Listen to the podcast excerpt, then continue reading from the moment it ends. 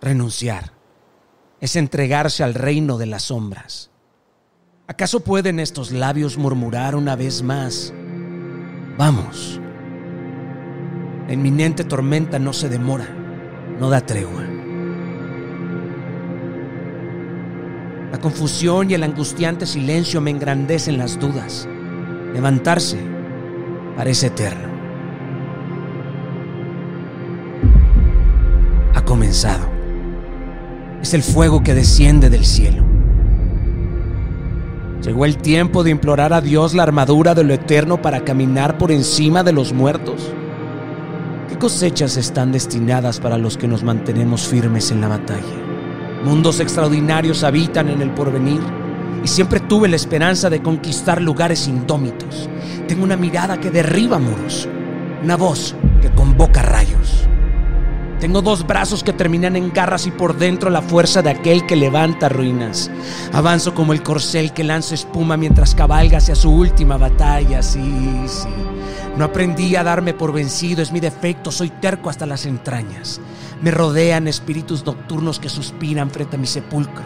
Hordas de espectros, visiones oscuras que custodian mis pasos, me atormentan y amenazan para que me detenga. Pero lo de hoy no es llorar por los miedos, sino reírse de ellos. Cansado de la lucha sin cuartel, solo en la multitud de silencios en mis manos queda el anillo que aún me da aliento.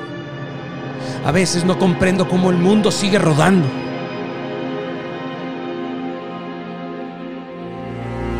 Señor, ten misericordia de mí.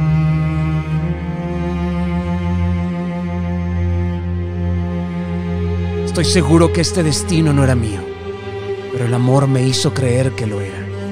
Una voladora de flamantes destellos, una elfa de largos cabellos murmuró. ¿Dónde te duele?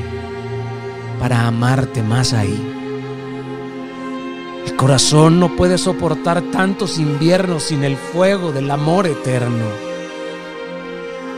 Levántate. Soy un Sherpa que ha escalado hasta lo alto del escarpe. Que te apasionen las cimas, pero aún más sus horizontes. Vive para ser conmovido por la inmensidad y por todo aquello que logras imaginar.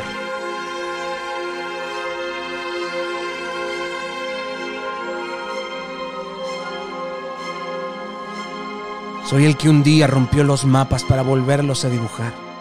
Busco con arrebato tocar lo trascendente, navegar entre lo absurdo y lo real. Revelar aquello que lo físico no percibe, pero los ojos del espíritu pueden ver con claridad. Vida mía, ¿qué es la vista?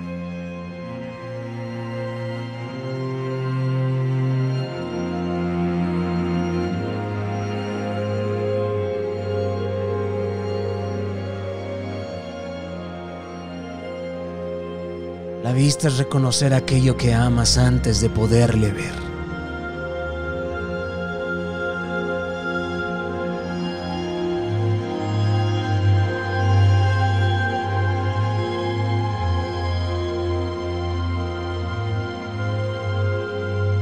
Forasteros de otro mundo. Visionarios